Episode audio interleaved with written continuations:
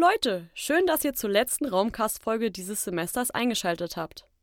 Heute geht es um die Verknüpfung von zwei Themen, die im ersten Moment kaum unterschiedlicher sein könnten. Smart City und Graffiti. Mensch, da fällt mir auf, Graffiti und Smart City, das reimt sich ja sogar.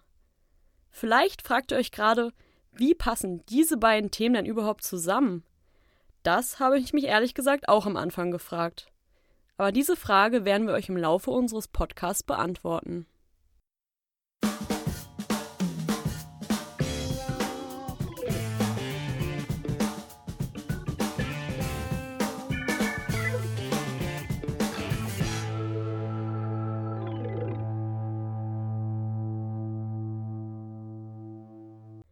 Graffiti und Smart City haben eins gemeinsam. Sie sind beide Produkte des urbanen Lebens und haben Auswirkungen auf das Stadtbild. Dabei ist Graffiti eine individuelle Projektion sozialer Gruppen im öffentlichen Raum und macht den städtischen Raum individuell. Beispielsweise nutzen Gangs in den USA Graffiti, um ihr Territorium zu markieren und sich von anderen Gangs abzugrenzen.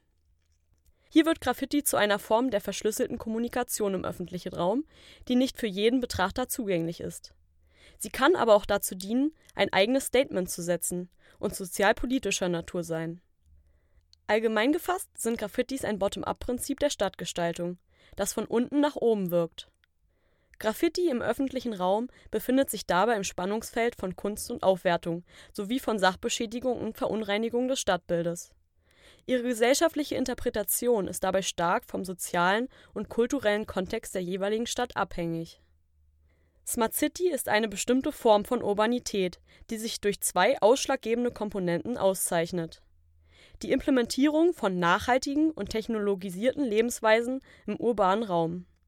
Dafür werden im öffentlichen Raum moderne Technologien eingesetzt, die Daten sammeln, um effiziente Lösungsmechanismen zu urbanen Problemen zu entwickeln. Um dies zu ermöglichen, wird die Gestaltung öffentlicher Räume an technologische Prozesse angepasst die Gestaltung der öffentlichen Räume folgt dabei einem Top-down-Ansatz, die Stadtplanern, kommunalen Verwaltungen und Unternehmen ermöglicht, diese für ihre Zwecke zu überwachen und zu kontrollieren. Also, was beide Themen gemeinsam haben? Sie sind beide ein urbanes Phänomen und können darauf basierend Schlüsse über urbanes Leben, der Funktion von öffentlichen Räumen und sogar ein Verständnis über Kunst im öffentlichen Raum bieten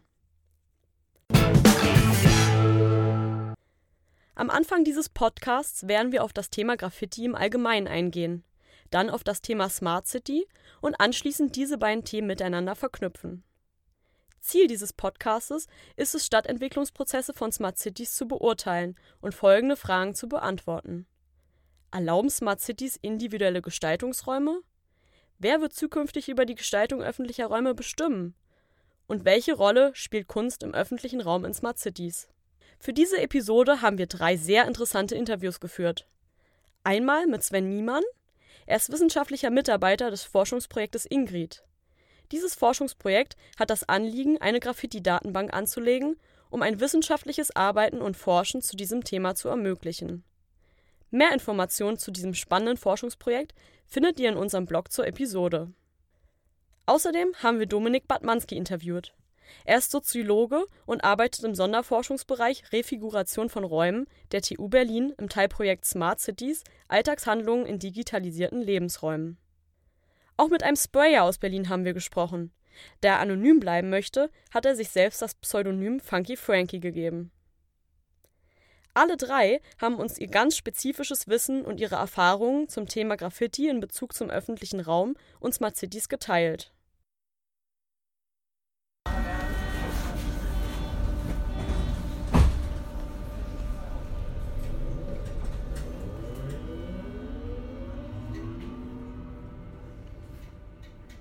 Hey Emily, schau mal, da besprühen schon wieder zwei Leute die U-Bahn. Ist dir auch schon aufgefallen, dass man in letzter Zeit immer mehr Graffiti in der Stadt sieht? Ja, ist mir auch schon aufgefallen. Über das Thema Graffiti musste ich sogar letztens eine Hausarbeit schreiben. Graffitis sind nämlich Beschriftungen und Zeichnungen, die in öffentlichen Innen- und Außenräumen angebracht werden. Okay, und wie ist Graffiti überhaupt entstanden?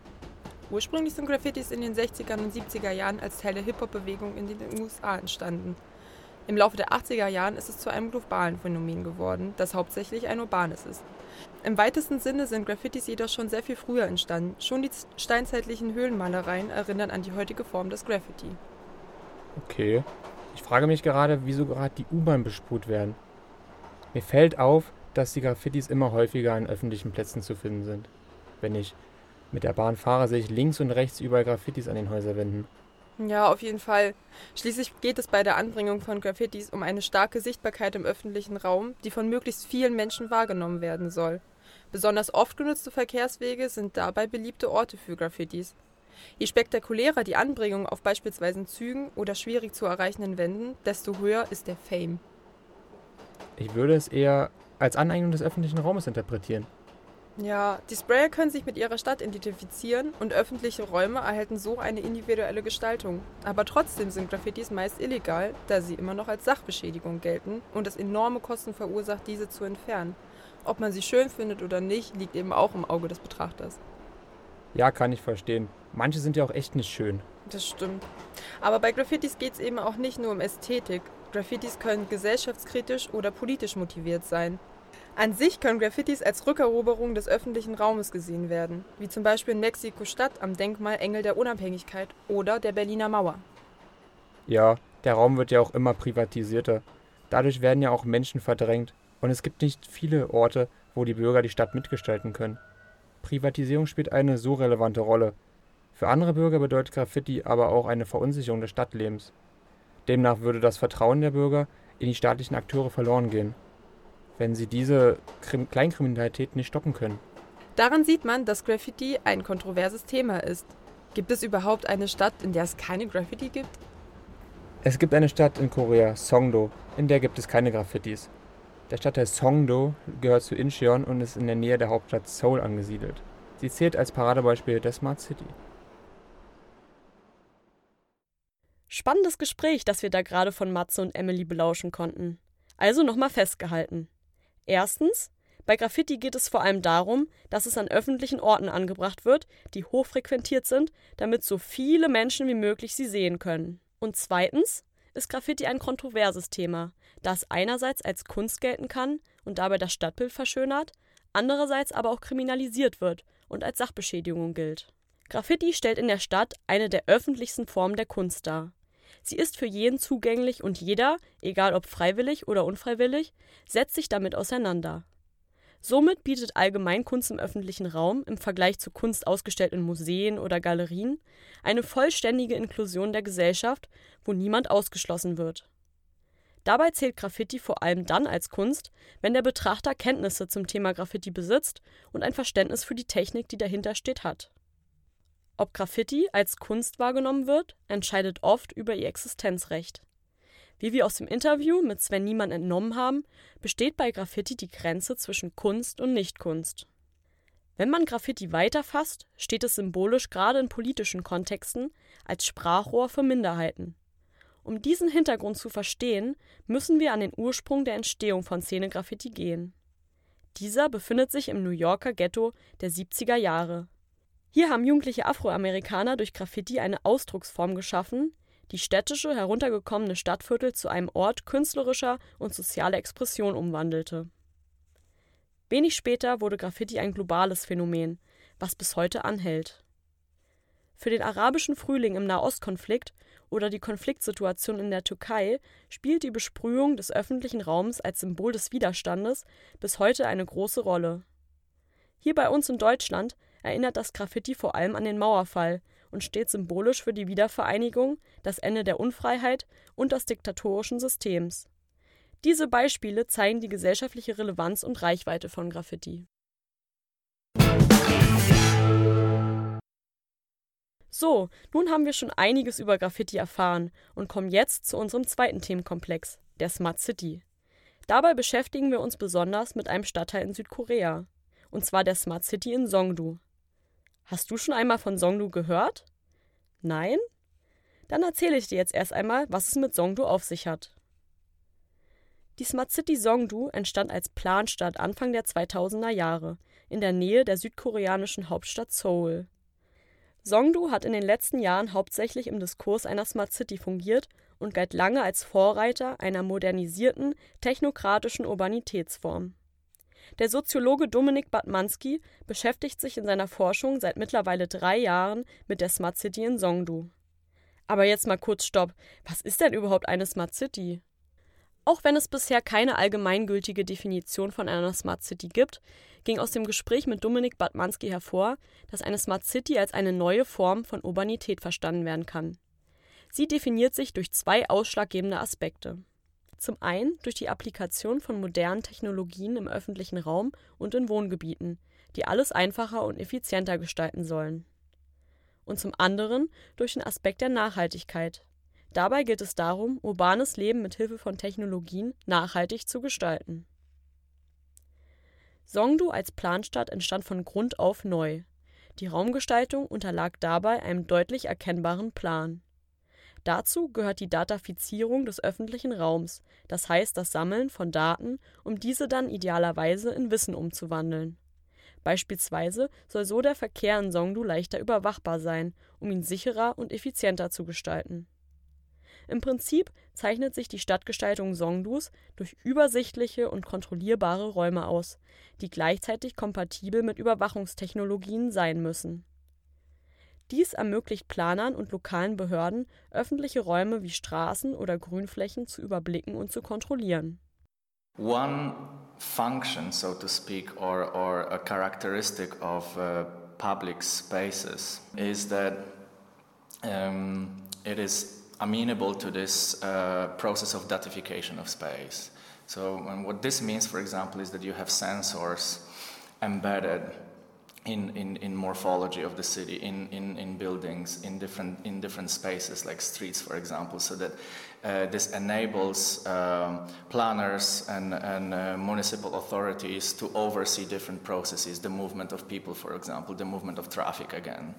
Uh, and this is part of the datification of space. And the, the, the, the reason why it's important is that data becomes important today. Ein weiteres entscheidendes Charakteristikum von Songdo ist seine Replizierbarkeit. Damit gemeint ist, dass Songdo als Vorreiter einer Smart City den Standard für Stadtgestaltung vorgibt. Another um, characteristic of smart city like Songdo is that it, it is based on a certain kind of for formula that is indeed uh, replicable. And uh, corporations that were involved in building Songdo for example, uh, tried to do that in China, and I think there has been a few such examples of developments in China, quite similar to Songdo. But uh, every every country, every location will have its own specificity. Die Gestaltung einer Smart City ist natürlich abhängig von ihrem sozialen Kontext. Für die Bewohner in Songdo spielen dabei Sicherheit, ein nutzerfreundlicher Lebensraum durch Technologie und weiträumige Grünflächen eine große Rolle. But when it comes to urban design, it's actually based on a rather old modernist um, uh, notion that was, for example, popularized by Le Corbusier that um, residential urban areas uh, should be legible with a lot of spaces between buildings, with a lot of green spaces, and something that American anthropologist James Scott called uh, a legible space, a space which is easy to oversee, a space which is easy to administer. And uh, it is uh, remarkably compatible with certain uh, goals of technologically uh, kind of enhanced smart city, right? Again, where not only datification but securitization of space, of public spaces, is, is a paramount is of paramount importance. It's a user-friendly environment, right? So. Um, Smart City was very much about creating this technologically mediated, user-friendly systems. Okay, also eine Raumgestaltung mit moderner Überwachungstechnologie soll Sicherheit garantieren. Dominik erklärt euch jetzt wieso. Smart City is a secure, safe city. And this is attractive to, to many people in Korea. It's like one of the prime values Jetzt, wo ihr einiges über Graffiti und Smart City erfahren habt, könnt ihr euch in einer hochmodernen und stark überwachten Stadt wie Songdo Graffiti vorstellen? Und ist Graffiti und Smart City überhaupt kombinierbar? Urbanes Leben kann sehr unterschiedlich sein. Was wir als Kunst im öffentlichen Raum einschätzen, kann von Gesellschaft zu Gesellschaft variieren. Fasst man Graffiti in seiner ursprünglichen Bedeutung auf, so war es eine Kunstform von Minderheiten, die unautorisiert und illegal angebracht wurde. Bis heute ist es für Menschen ein Mittel, um das Stadtbild mitzugestalten und geben dem öffentlichen Raum, gewollt oder ungewollt, einen persönlichen und individuellen Charakter. Andererseits gibt es dem Stadtbild eine gewisse Unordnung und kann auch im ersten Moment beunruhigend wirken. Dominik Batmanski ist in unserem Gespräch aufgefallen, dass ihm in Songdo noch kein einziges Graffiti aufgefallen ist. Die Kunst im öffentlichen Raum in Songdo bezeichnet er dabei als Corporate Art. Sie ist in gewisser Hinsicht replizierbar, ortsungebunden, austauschbar und bietet wenig Raum für Interpretation und Individualität. There are different kinds of uh, art in public spaces, or what we might call public art, um, but it's mostly um, corporate kind of art, an art of generic kind, let's say post futuristic sculptural forms that you would find in courtyards of uh, any corporate headquarters the world over. Der öffentliche Raum von Songdo erfährt nicht nur eine Datafizierung, sondern fungiert vor allem als sicherer Ort für die Bewohner. Der öffentliche Raum dient für die Bewohner also nicht als individueller Expressionsraum, sondern bietet Sicherheit, mediatisiert durch moderne Überwachungstechnologie. Der Grund, wieso Songdo kein Graffiti hat und eventuell zukünftig keine haben wird, kann unterschiedliche Ursachen haben. Wie Dominik Batmanski erklärt, sind Orte wie die Smart City Songdo hauptsächlich für Menschen der höheren Mittelschicht, die vor allem an sicheren und geordneten Flächen im öffentlichen Raum interessiert sind. Graffiti würde eventuell in diesem sozialen Kontext Unordnung oder rebellisches Verhalten repräsentieren. Songdo is a place mostly for upper middle class families that again are very much interested in secure, safe, ordered spaces. And graffiti would symbolize a disorder or some sort of rebellious uh, um, uh, attitude. And this is not what Songdo is primarily designed for. Songdo is designed to introduce order or a certain kind of order, we might say.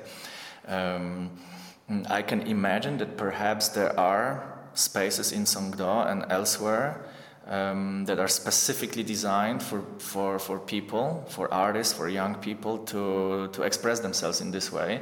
But if it's if it's legal, uh, if it's designed already, just like the city is uh, top-down uh, designed, then we might uh, guess that the meaning of, of graffiti changes. Because by definition, it's something that is unauthorized. It's an unauthorized, mostly illegal uh, somehow disturbing activity. That's the whole purpose. That's that's where the meaning of uh, of graffiti or part of the important meaning of, of graffiti comes from. And the moment when it's become when, when it becomes controlled and somehow tame uh, and, and, and legal and official, um, then maybe it's not exactly what it is supposed to be. And so I would say that that's the situation in Sogdo, that you see very, very few, very few of, the, of those things, if anything. I have to say that I haven't seen a single instance of graffiti in, in Smart City Songdo. Allgemein hat Kunst im öffentlichen Raum einen starken inklusiven Charakter. Die Bewohner in Songdo setzen sich mit der Kunst im öffentlichen Raum auseinander, die nach dem Top-Down-Prinzip von Unternehmen, Planern und Verwaltung implementiert wurden. Für Sprayer liegt aber gerade im inklusiven Charakter des öffentlichen Raumes und der Illegalität der Reiz. Die Stadt wird zu ihrer Leinwand. Dabei macht die verstärkte Überwachung und soziale Kontrolle ein Besprühen mit Graffiti generell zu einem schweren Unterfangen. Auch wenn Graffiti eine unautorisierte und informelle Handlung ist, bildet sie eine Form partizipativer Stadtgestaltung nach dem Bottom-up-Prinzip. Die Gestaltung des öffentlichen Raumes durch Graffiti widersetzt sich der von oben auferlegten Funktion des öffentlichen Raumes. Wie bereits erwähnt, dient Graffiti als Sprachrohr für städtische Subkulturen, die oft von den etablierten Formen kultureller und künstlerischer Partizipation ausgeschlossen sind. Wie du sicher merkst, Graffiti und die Smart City in Songdo sind nicht wirklich kompatibel. Songdo bildet einen exklusiven Raum für die höhere Mittelschicht der südkoreanischen Gesellschaft. Subkulturen und Minderheiten sind räumlich ausgeschlossen. Für die Bewohner Songdus bilden vor allem Sicherheit und weiträumige Grünflächen elementare Bestandteile des öffentlichen Raumes. Während der öffentliche Raum von Songdo in seiner Übersichtlichkeit und geordneten Gestaltungsform Homogenität darstellt, versinnbildlicht Graffiti unserer Meinung nach die Vielfältigkeit städtischen Lebens. Graffiti wird vor allem dann interessant, wenn wir es in seiner Vielfältigkeit betrachten. Als Sprachrohr für Minderheiten, Street Art, Rückeroberung des öffentlichen Raumes oder als städtisches Denkmal. Es spiegelt die Heterogenität einer Gesellschaft wider und bewirkt eine Verschmelzung von Kunst und Illegalität. Der Wert von Graffiti hat wenig mit dem monetären Wert und den typischen Formen des Konsums zu tun, die den heutigen öffentlichen Raum gestalten. Graffiti hat kein Interesse, Profit zu generieren, etwas zu verkaufen oder für ein Produkt zu werben. Demnach bewegt sich Graffiti-Kunst außerhalb des konsumkapitalistischen Wertesystems. Außerdem widersetzt es sich den von Museen und Galerien vorgesetzten Normen authentischer Kunst und bildet somit eine inklusive und unkonventionelle Kunstform im öffentlichen Raum. Zusammenfassend kann man sagen, dass uns die Gestaltung öffentlicher Räume Schlüsse über Gesellschaftsstrukturen, räumliche Bezüge zum städtischen sozialen Leben und das Verhältnis der Menschen zum öffentlichen Raum ziehen lässt